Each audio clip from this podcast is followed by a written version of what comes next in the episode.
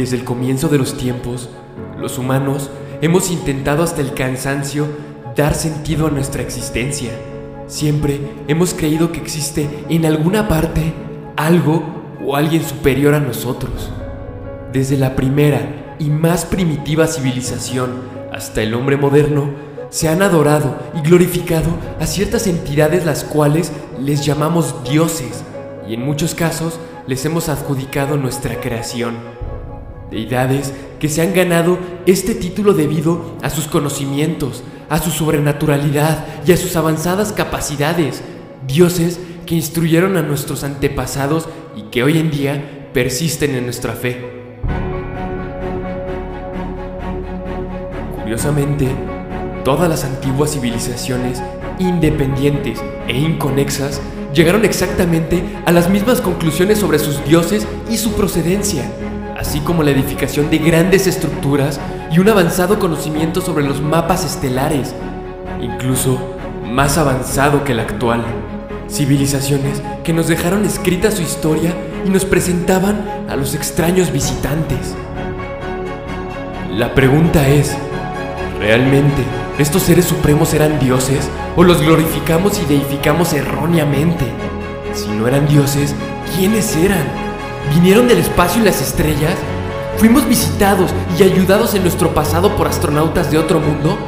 ¿O incluso creados? La pregunta es, ¿quiénes eran en realidad esos dioses de las estrellas?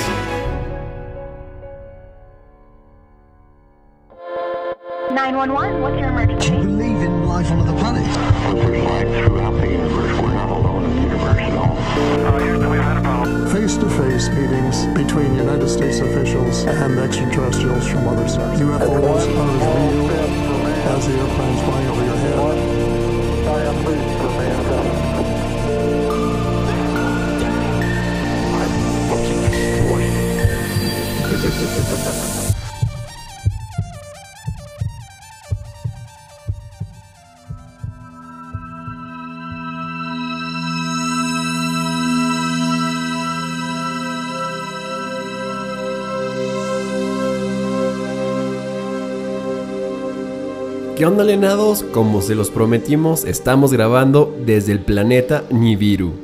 En el trayecto al planeta nos encontramos con alguien muy especial, mi hermano. Fer, ¿cómo estás? ¿Listo para abordar este tema que tanto te gusta? Mi gente alienada, ¿cómo están? Hemos regresado. Bienvenidos a Alienados Podcast. En él es un gusto como siempre poder compartir micrófono contigo y por supuesto, más que listo. Benvenuti, Fer. Grazie mille, Nenel.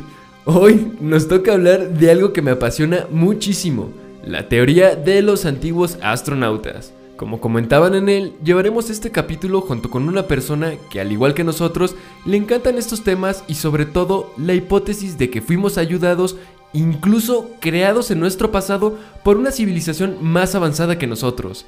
Eugenio, mejor conocido como Genio. Mano, bienvenido. Hola alienados, un gusto estar con ustedes el día de hoy. Bienvenidos.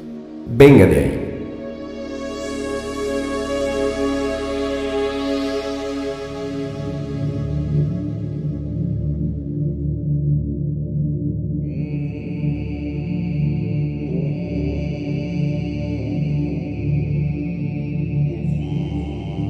Gente alienada, ¿alguna vez se han preguntado de dónde venimos? ¿Quiénes fueron realmente nuestros antepasados? Sabemos que existen muchísimas hipótesis sobre nuestra creación, como lo es la teoría de la evolución, el Big Bang, que fuimos creados por un Dios todopoderoso y muchísimas otras las cuales intentan explicar nuestros orígenes. Pero existe una teoría la cual nos dice que fuimos creados por una raza sumamente avanzada, la teoría del paleocontacto o de los antiguos astronautas. Así es, Fer, existen muchísimas especulaciones acerca de nuestro origen, pero hoy vamos a enfocarnos en una que rompe con todo lo que hemos creído hasta hoy, la hipótesis del paleocontacto. Mano, ¿en qué consiste esta teoría? Explícanos un poco. Bueno, esta teoría sostiene que seres extraterrestres han visitado el planeta y que estos seres han sido responsables en varios grados del origen y desarrollo de las culturas humanas, las tecnologías y las religiones. Esta dice que la mayoría de las deidades en las religiones, si no es que en todas, son en realidad extraterrestres y sus tecnologías fueron tomadas como evidencia de su condición divina. Prácticamente a estos visitantes se les atribuye el desarrollo de las culturas humanas, las tecnologías y las religiones. Sabemos que se han presentado millones de pruebas a lo largo del tiempo y del mundo, las cuales pretenden dar credibilidad y probar la llegada de astronautas provenientes de otros rincones del universo. Exactamente, están las pirámides alrededor de todo el mundo, las líneas de Nazca, las tablillas sumerias, similitudes entre todos los dioses de las antiguas culturas, representaciones gráficas de todos estos seres, incluso tenemos los Moai de la isla de Pascua, e incluso tenemos a la misma Biblia donde podemos encontrar evidencia más cercana, pero más adelante vamos a platicar de todo esto. Así es, sabemos que existen muchas pruebas las cuales ya se las platicaremos más adelante. Vamos a comenzar con este tema tan intrigante y tan cuestionable. No se diga más y comencemos con esto.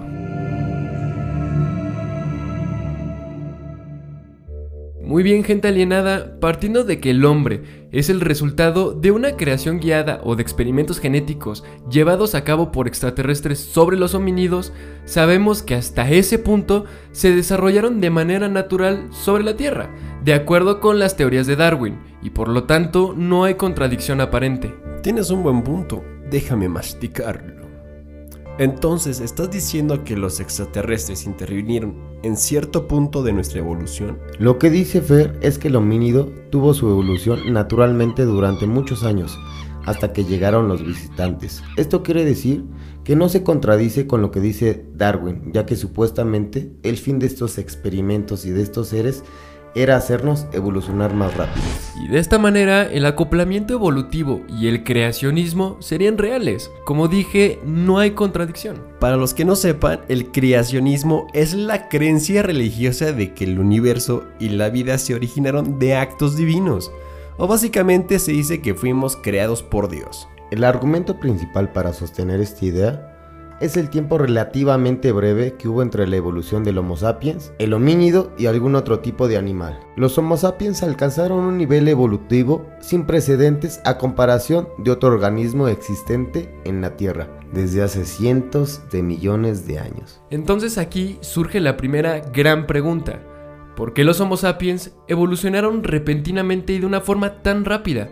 Si sabemos que el proceso de evolución toma millones de años para todas las especies algo o alguien tuvo que interferir para que este proceso se acelerara exponencialmente, ¿no creen? Aquí es donde entra la hipótesis de que fuimos creados o ayudados por seres de otro planeta.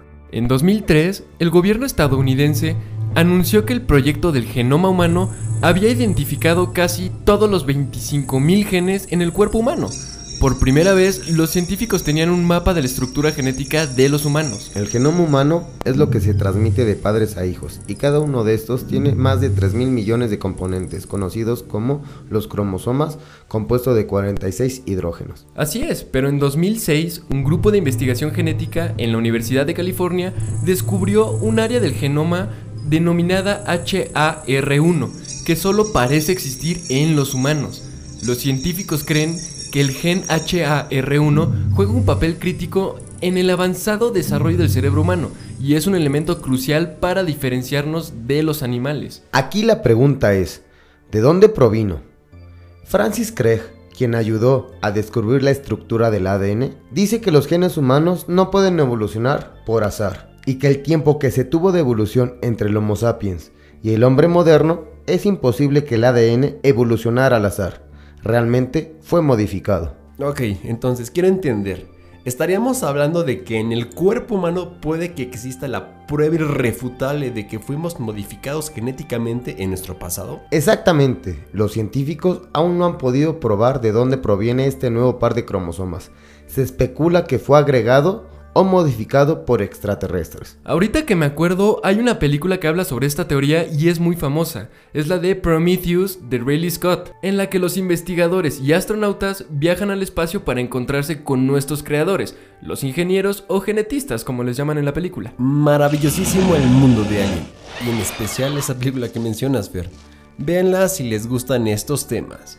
¿Ustedes qué opinan alienados? ¿Todo fue un proceso natural o realmente fuimos ayudados? Vamos a pasar a las pruebas históricas, las cuales han sido clave para probar la visita de antiguos astronautas. Bien, sabemos que todo esto tiene un origen y por supuesto una explicación. No es como que de la nada salió toda esta teoría. En los años 3000 a 2350 a.C., surgió una civilización la cual rompió con todos los paradigmas establecidos en las épocas antiguas, siendo un parteaguas que dio pie a la edificación de grandes ciudades, así como desarrollos tecnológicos, culturales y espirituales. Los sumerios. Para su saber, la cultura sumeria fue la primera civilización urbana de la humanidad. Estaba ubicada en el sur de Mesopotamia, entre los ríos Éufrates y Tigris. Como sabemos, la civilización sumeria está considerada como la primera y más antigua cultura del mundo. Por ende, los sumerios fueron los primeros hombres en hablar sobre los dioses en las famosas tablillas sumerias. Estas fueron encontradas hace muchísimos años en las que se relata la creación del hombre y en donde se mencionan a los famosos visitantes. Así es, a estos primeros dioses entre comillas, ya que sabemos que no eran criaturas divinas sino seres de otro planeta, se les conocía como los famosos Anunnaki. Así es, Anunnaki fue el término que utilizaban los sumerios para referirse a estos seres. Existen dos significados. Primero, Anu significa cielo y estrellas. Y Ki, que significa tierra, o sea, los seres que venían de las estrellas o vinieron a la tierra. Y por otro lado tenemos Anuna, que significa los hijos de Anu, y Ki tierra, los hijos de Anu que descendieron a la tierra. Pero ¿por qué se referían a sus dioses como los seres que descendieron desde los cielos? ¿Realmente los Anunnaki aterrizaron en la Tierra? Un dato curioso que no nos puede faltar como siempre, porque lo vamos a platicar más adelante, es que los dioses Anunnaki tenían tres dioses gobernantes. Anu, el padre y el rey, Enki y Enlil, sus respectivos hijos. ¿No les suena esto a la Santísima Trinidad de la religión católica y cristiana?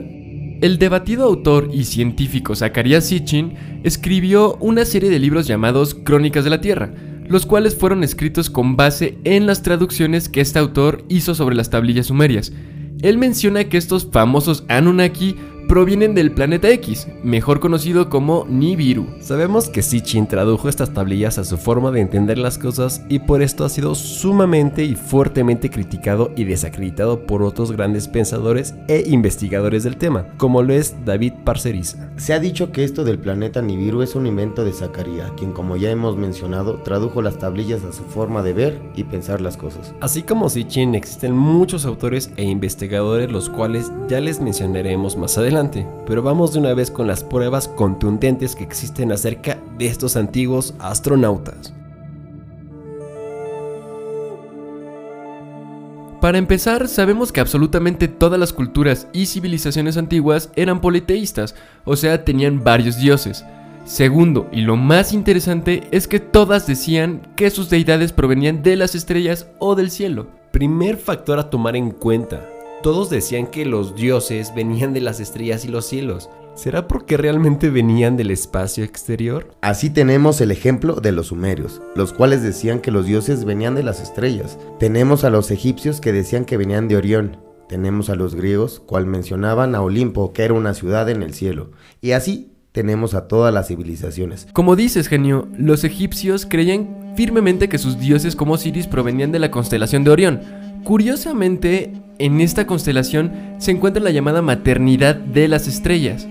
Las estrellas de nuestra galaxia literalmente nacieron en esa zona, y es muy peculiar que los egipcios insistieran que el nacimiento de los dioses estelares haya ocurrido en esa constelación. Aquí lo importante es que realmente no venían como tal del cielo, sino de otro planeta. Nosotros lo explicábamos como lo entendíamos. Y aquí viene la segunda interrogante. ¿Realmente eran dioses con cualidades sobrenaturales o simplemente eran seres provenientes del espacio exterior? Aquí juega mucho el poco conocimiento llamado la ignorancia. No es que sea malo, éramos en ese entonces muy primitivos y con poco conocimiento. Y teníamos poco entendimiento de las cosas, por lo que todo lo explicábamos en una base divina. Al ser tan primitivos en ese momento, los hombres no entendían lo que estaban viendo y obviamente los llamaron dioses, ya que su tecnología, su forma de ser, sus conocimientos y su superioridad era muy avanzada para nosotros. Básicamente estos seres que visitaron la Tierra hace miles de años y que fueron las deidades en las religiones son en realidad extraterrestres y que sus tecnologías fueron tomadas como evidencia de su condición divina. Algo que me parece muy interesante es que casi todos los dioses de las antiguas civilizaciones tenían similitudes. Incluso se piensa que eran los mismos llamados de formas diferentes en cada cultura. Por ejemplo, tenemos a Monra de la civilización egipcia, a Zeus de los griegos, Júpiter romano, Anu de los sumerios, y estas cuatro principales deidades eran llamadas los padres de los dioses, así como del cielo y del sol. También está Horus, Apolo, Apolo y Enki, quienes eran los mismos ya que compartían las mismas características, así como Osiris, Dionisio y Baco. También conocemos a Thoth, Hermes, Mercurio y Enlil. Como podemos ver, realmente todas las civilizaciones tenían deidades con exactamente las mismas características, pero llamadas de distintas maneras de acuerdo a la cultura. El escritor, astrónomo y astrofísico Carl Sagan menciona en su libro Vida inteligente en el universo que estos viajeros del espacio exterior eran vistos como dioses, con propiedades y fuerzas sobrenaturales por las antiguas civilizaciones. Además de que todas las culturas decían que sus dioses provenían de las estrellas, todos fueron representados en su forma física. Eso quiere decir que eran seres de carne y hueso. Me suena a que definitivamente nos visitaron seres muy parecidos a nosotros. No, más bien nosotros nos parecemos a ellos. Vaya, tienes mucha razón, tal vez estamos hechos a su imagen y semejanza. Relacionado con lo que está comentando Fer, ¿sabían que los dioses también están representados como figuras zoomorfas y antropomorfas? Esto quiere decir que tenían rasgos animales. En muchas culturas como la egipcia, la sumeria y por ejemplo la azteca y la maya representaban a varios de sus dioses con cara de animal y cuerpo de humano. Se dice que realmente no eran ni mitad animal ni mitad humano, sino que realmente eran representados de esta manera ya que su armadura y sus cascos eran semejantes a animales ya que era una manera fácil de presentarse ante nosotros, utilizando animales comunes aquí en la Tierra. Así es, ya que como hemos comentado, no entendíamos del todo lo que veíamos y por eso creíamos que eran mitad animales. Pero no podría haber sido algún traje como lo usan nuestros astronautas. Exactamente. O sea, por eso es que muchas veces son representados con cara de águila, toros, chacales, como anubis, halcones y diversos animales. Como vemos realmente no eran así, sino como comentaban en el Eugenio, eran sus cascos y armaduras. También, no sé si se han fijado, todas las civilizaciones tienen un dios con características de reptil. Por ejemplo, tenemos a Quetzalcoatl para los aztecas, Kukulcán para los mayas, los Anunnaki para los sumerios y los Chitauri para los africanos. También en China encontramos a los dioses Nuwa y Fuxi, quienes tenían características de reptil. Sabemos que estos hacen referencia a Enki y a Enlil, con base en sus características y su forma de enseñar.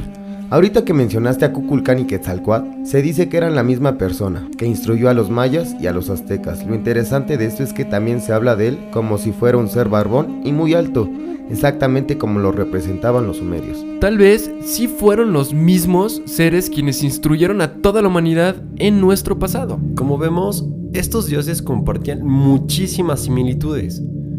Fueron los mismos seres visitaron distintas partes del mundo y solo fueron nombrados de formas diferentes. ¿Realmente vinieron de las estrellas? ¿Por qué eran representados como seres de carne y hueso? Muy bien, gente alienada, ahora vamos a platicarles de las pruebas históricas que existen sobre la visita de antiguos astronautas en nuestro pasado.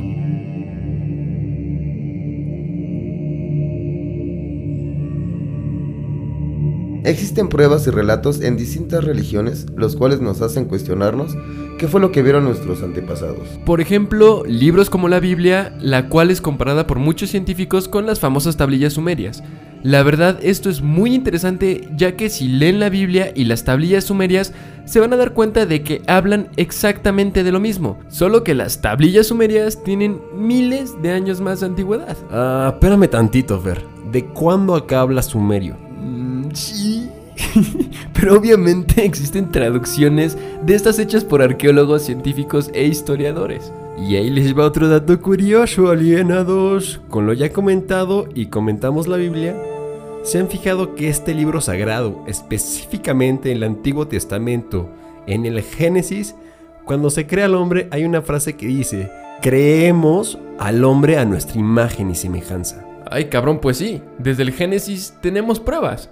Entonces podríamos decir que los dioses, porque el texto está en plural, estaban hablando entre ellos y dijeron, creemos al hombre a nuestra imagen y semejanza. O sea, se estaban poniendo de acuerdo, pues. Y partiendo de que los dioses no eran seres divinos, sino extraterrestres, y como comenta mi hermano, hay distintos relatos en muchas religiones los cuales nos dan a entender que estos supuestos dioses descendieron del cielo a la tierra en vehículos interestelares. Además, no sé si se han fijado que el Dios del Antiguo Testamento es cruel, vengativo y amenazador, el cual exigía sacrificios. Y de repente, en el Nuevo Testamento, nos hablan de un Dios completamente diferente, amoroso y considerado.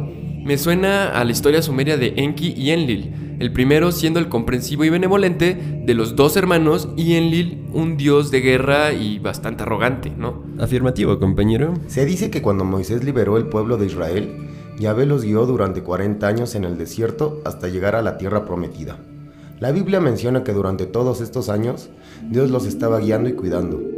Durante los días calurosos, en el desierto, Yahvé colocaba su inmensa nube sobre encima para taparlos, y durante las frías noches alumbraba con su luz. Durante algunas noches, Moisés subía a la montaña más alta para encontrarse con Yahvé y platicar con él. Los israelitas veían una gran nube postrarse encima de la montaña cuando Moisés subía a hablar con Dios. Se ha teorizado que esta es una clara referencia a una nave extraterrestre. ¿Están de acuerdo? Durante los días les daba sombra y durante las noches iluminaba el camino. ¿No les suena a una nave que los iba siguiendo y guiando?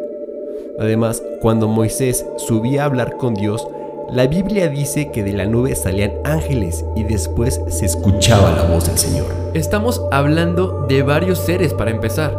Si partimos de este supuesto, que la nube que guió al pueblo de Israel era una nave, entonces ésta se estacionaba en lo más alto de la montaña y los ángeles que salían de ella para hablar con Moisés realmente eran extraterrestres. También tenemos la famosa historia relatada en los apócrifos del personaje bíblico Enoch.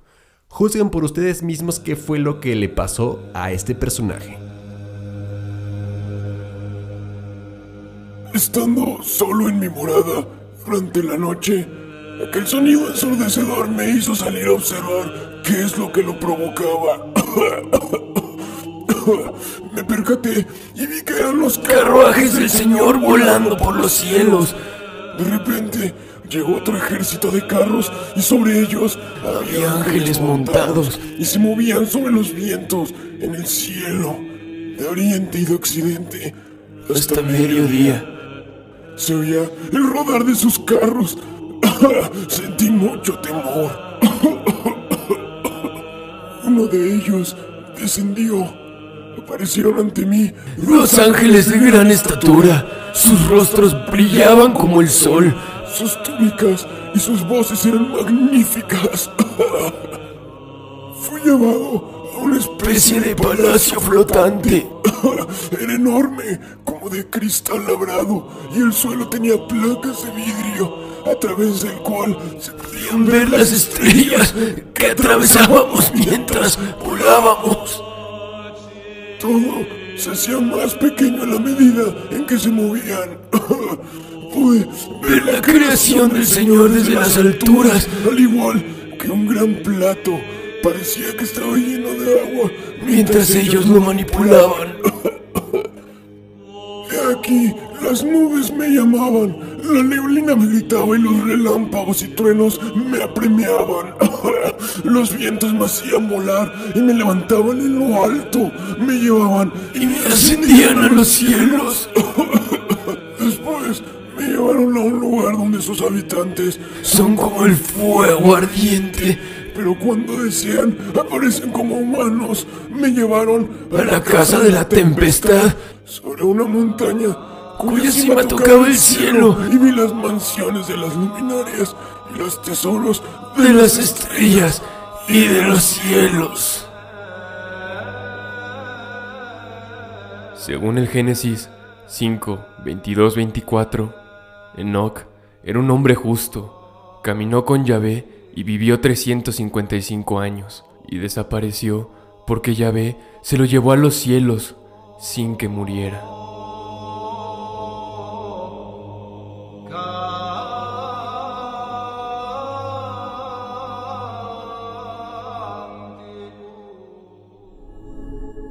Como podemos ver, hay varios relatos en la Biblia, los cuales crean ciertas especulaciones y hacen claras referencias a visitantes de otros planetas. También en la mitología griega existen ciertas historias en las que se hace alusión a capacidades más allá de las posibilidades del humano, seres capaces de abarcar inmensas distancias gracias a artefactos voladores o que portaban armas devastadoras, dioses que entregan conocimiento prohibido o poderes sagrados a los antiguos gobernantes. Lo que comenta mi hermano de las habilidades de los dioses griegos también lo podemos ver en una muy buena película llamada Dioses de Egipto, en la que vemos cómo estos seres eran representados mucho más altos que nosotros y con habilidades superiores a la nuestra. Incluso presentan a los dioses con los trajes similares a animales como los que ya comentamos. Véanla, se la recomiendo. También se habla en los relatos chinos que se remontan al año 3000 a.C., cuando nació el dios Wang Di, pudo verse una gran luz radiante en la estrella Chu. Luego Wang Di descendió a la tierra y emergió de las entrañas de un dragón que exhalaba fuego. Y se convirtió en el primer emperador de China. Se dice que Wang Di llegaba a todos lados en cuestión de minutos, montaba su dragón y se iba volando. Este primer gobernante se le adjudica la creación de la brújula, la acupuntura, la estandarización de la escritura china y así muchas otras cosas como la Gran Muralla. Cuando esta deidad decidió que había cumplido su misión de traer paz, conocimiento y prosperidad, decidió partir. De nuevo vuelve a aparecer este dragón. Él se mete en sus entrañas para que posteriormente el dragón exhale fuego y humo para ascender a los cielos. Si nos ponemos a pensar, el dragón podría hacer alusión a una nave muy parecida a las nuestras. ¿Cómo son los cohetes actualmente? Alargados y las naves son propulsadas por cohetes que emanan mucho fuego y demasiado humo. Así como el dragón. También los egipcios, mucho antes de las pirámides y de que se establecieran en los márgenes del Nilo, hablaban de una era llamada el Tep-Zepi o el comienzo de los tiempos. Según las leyendas, el Tep-Zepi ocurrió cuando unos dioses celestiales descendieron de los cielos a la tierra en botes voladores para convertir el lodo y el agua en un nuevo reino. También encontramos el papiro de Turín, uno de los textos más importantes de la cultura egipcia. En él no solo se mencionan a los faraones de la historia que gobernaron Egipto, sino a todos los seres que bajaron del cielo para reinar mucho antes que los faraones. El pueblo de los Dogon en África habla de que su dios llamado Amá aterrizó en su arca de fuego, bajó a darle sus conocimientos. Este supuesto dios, según los Dogon, provenía de una estrella específica llamada Sirio B en la constelación de Sirio. Lo que desconcierta y confunde a los expertos de hoy en día es que esta estrella pues evidentemente no se puede ver a simple vista y fue descubierta hace unos cuantos años por la ciencia moderna. No inventen, ahora que recuerdo y hablando de este tema, ¿han visto la tumba de Pacal, el gobernante maya? Claro, la tumba que se encuentra en Palenque, Chiapas, los ufólogos y los creyentes de esta teoría de los antiguos astronautas han afirmado que el dibujo labrado en piedra sobre esta tumba representa a una nave espacial. Les vamos a subir una foto de la tumba y juzguen por ustedes mismos. Realmente parece un cohete moderno, o sea, hasta tiene el fuego cuando despega y los controles de mando y todo eso. Como podemos ver en distintas religiones se habla de un dios el cual llega o se va en algún tipo de vehículo, ya sean carruajes con alas según los sumerios, nubes, dragones e incluso como Pacal en una nave. Regresando un poco a lo que estábamos comentando hace rato sobre Nibiru, mucha gente ha asegurado que más bien este planeta, a diferencia de lo que creía Zacarías, era una nave la cual trajo a los Anunnaki a la Tierra. Existen distintas pruebas de su trayectoria, como lo es el gran cinturón de asteroides ubicado entre Marte y Júpiter. La NASA ha revelado que existe un espacio muy grande en el que los asteroides fueron removidos dejando claramente una franja parecida a un camino, lo cual nos hace pensar que por ahí pasaron las grandes flotas de naves Anunnaki. También existen pruebas en distintos planetas como lo es Marte, en el cual se dice que está la tumba de Marduk, un antiguo rey Anunnaki, quien murió en la Tierra y fue sepultado en Marte, siendo la cara de Sidonia su inmensa tumba. ¿No les parece que esta cara se parece a las máscaras mortuorias que usaban los egipcios y los sumerios?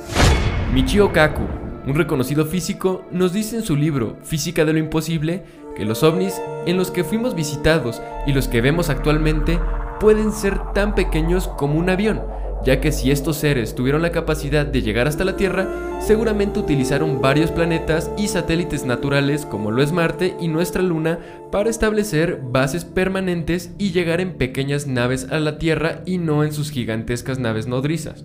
También se dice que los avistamientos actuales pueden corresponder a naves de reconocimiento no tripuladas que tienen su origen en la base lunar u otro planeta. Yo estoy seguro que los supuestos dioses llegaron en naves. No puede ser que todas las culturas hablen de vehículos interestelares que aterrizaron en la Tierra. ¿Ustedes qué piensan alienados? ¿Estos eran vehículos extraterrestres o de carácter divino? Muy bien, gente alienada, vamos a cambiarle un poquito y pasemos a las pruebas físicas como estructuras, edificaciones y muchas más pruebas, las cuales los dejarán pensando si realmente fuimos visitados en nuestro pasado. Pruebas que incluso la ciencia aún no ha podido explicar. Muy bien alienados, sabemos que alrededor del mundo existen distintos lugares los cuales han dejado algún vestigio de que astronautas antiguos pisaron la Tierra durante nuestro pasado.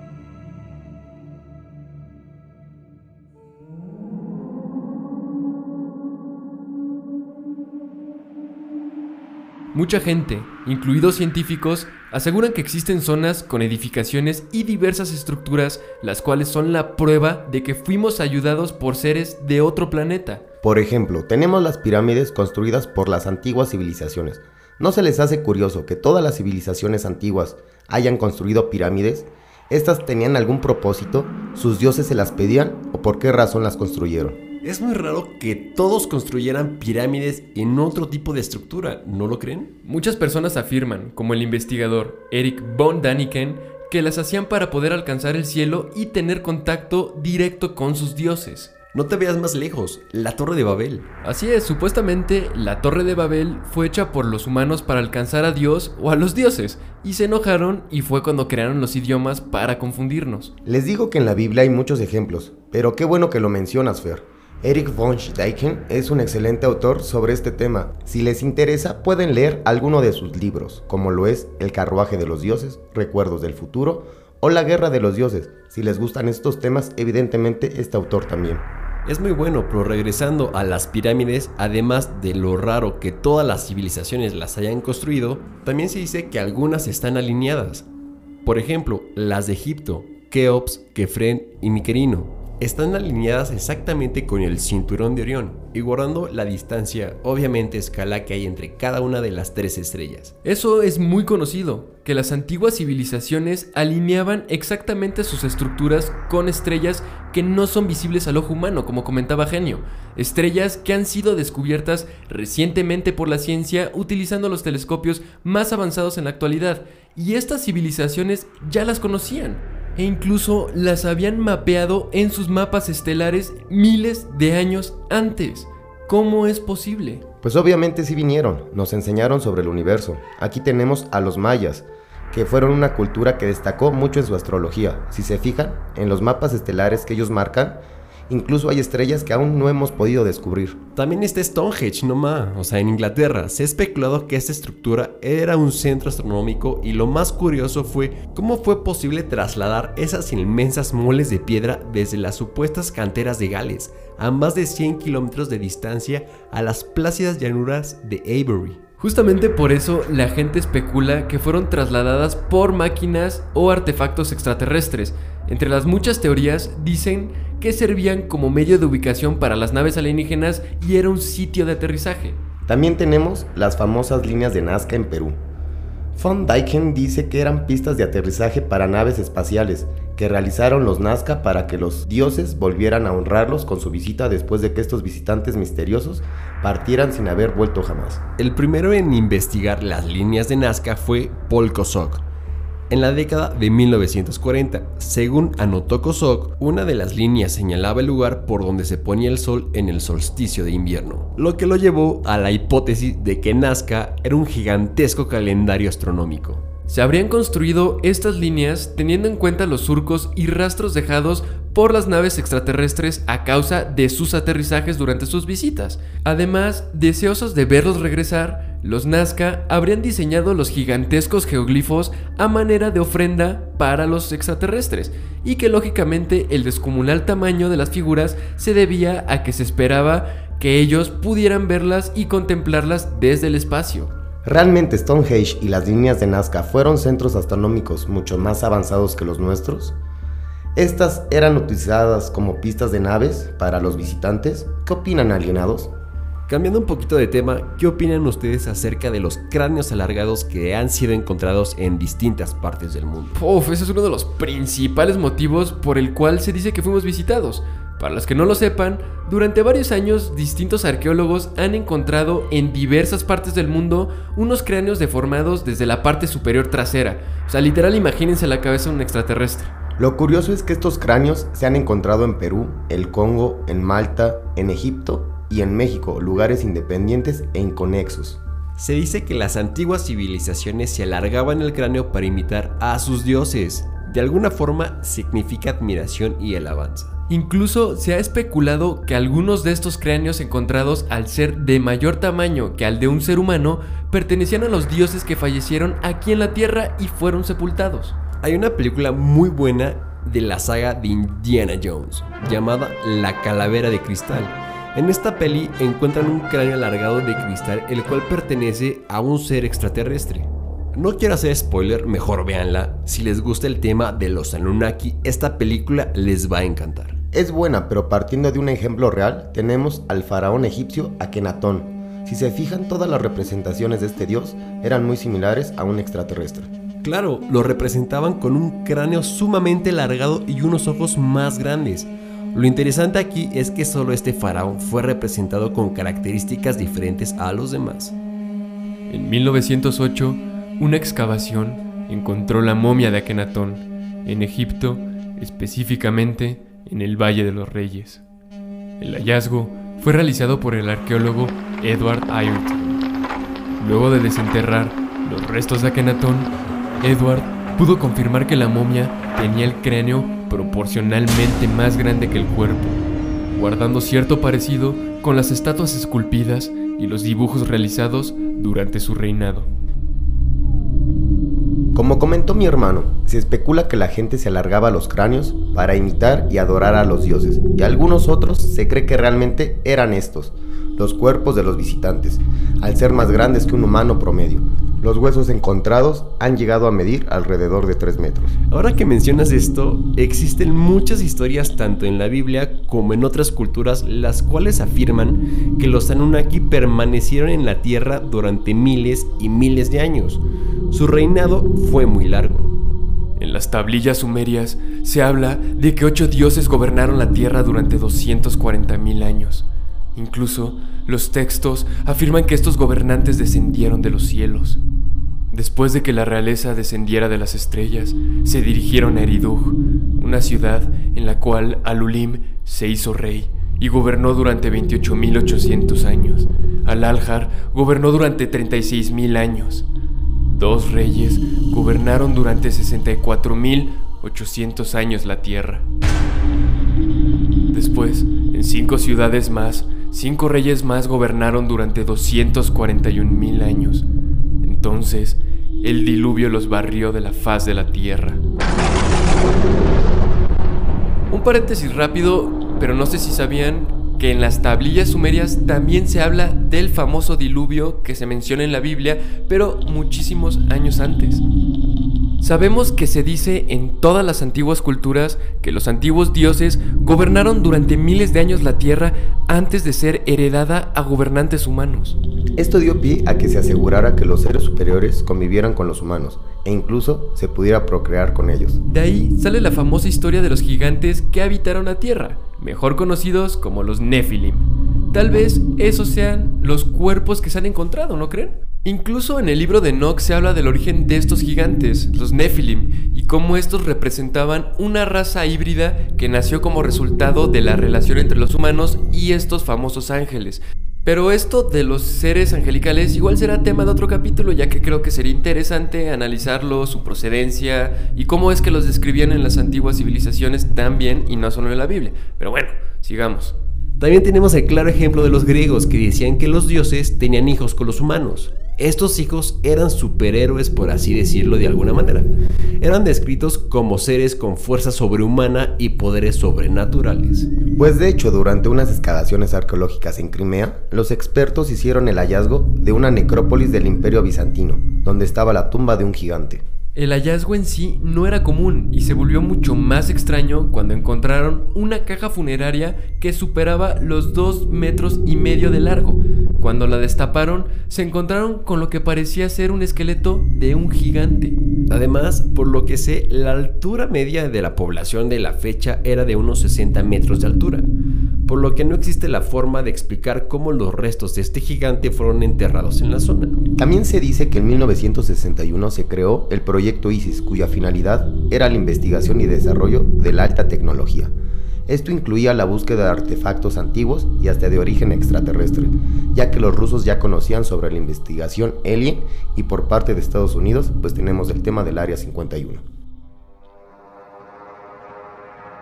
La expedición soviética secreta tenía el objetivo de estudiar la llamada tumba del dios visitante, localizada en la meseta de Giza. El antiguo astronauta era parte de una leyenda egipcia de un dios visitante y fue descubierta por el proyecto ISIS. El nombre de Sami Sharaf aparece como el líder de esta expedición que incluyó a miembros de la Academia Soviética de Ciencias.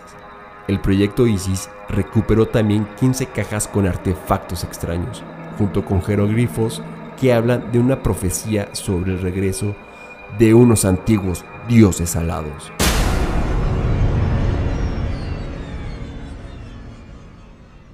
Hay otra teoría que no me parece tan descabellada, la cual dice que nosotros, los humanos, somos los extraterrestres que nuestros antepasados vieron. Esto se debe a que en un futuro lejano logramos viajar en el tiempo y cuando nos trasladamos a nuestro pasado, visitamos a las antiguas civilizaciones y es por eso que ellos representaban a sus dioses muy parecidos a nosotros. Puede ser, es una teoría bastante interesante. Pensar que realmente somos nosotros mismos los extraterrestres, pero de un futuro muy lejano. Pero bueno, alienados, se nos ha terminado el tiempo. Aunque realmente creo que estas grandes deidades nos abandonaron ya que nos salimos de sus manos y en lugar de crecer como humanidad, solo nos dedicamos a destruirnos y acabar con todo lo que nos rodea, siendo nosotros mismos quienes nos cerramos las puertas ya hace muchos años con nuestros creadores. Pues bueno, para concluir, a mi criterio, es que realmente fuimos visitados por los Anunnaki y ellos pues nos hicieron la base de la tecnología que tenemos hoy en día y evidentemente pues nos han tratado de ayudar desde el inicio de nuestros tiempos. Me gustaría que por un momento nos detuviéramos a pensar qué es lo que realmente ocurrió en nuestro pasado. Yo sí creo que fuimos visitados y ayudados por antiguos astronautas, y gracias a ellos somos una maravillosa civilización. Creo que todos nuestros primeros avances como sociedad, cultura, tecnológicos y religiosos se los debemos a estos extraños visitantes, seres los cuales erróneamente llamados dioses ya que no entendíamos lo que realmente eran, no comprendíamos su naturaleza y su procedencia. Pero hoy en día, gracias a nuestra curiosidad insaciable y a una conciencia mucho más enfocada, tal vez podemos dar una respuesta más creíble a estas visitas de los dioses tiempo atrás, o como nuestros antepasados les llamaban, dioses de las estrellas. Fer, mano, muchísimas gracias por este espacio y por esta plática tan asombrosa que nos lleva a explorar nuestros orígenes desde otra perspectiva y por supuesto muchas gracias a ustedes alienados que nos están escuchando. Gracias alienados por tomarse el tiempo de escuchar este podcast y si están interesados en este tema pueden seguir a los escritores Eric von Dyken, Carl Sagan, Micho Kaku, Anton Parks, Zacharias Sitchin y David Parceriza. No olviden seguirnos en nuestras redes sociales como arroba alienadospodcast en nuestra página de Facebook e Instagram para que puedan ver las fotos que vamos a subir sobre este capítulo. Y un pequeño consejo, recuerden que las pruebas siempre han estado ahí, apuntando a nuestros creadores de las estrellas. Y bueno, alienados, nos vemos en el próximo capítulo desde la misteriosa ciudad de Salem. Ahí.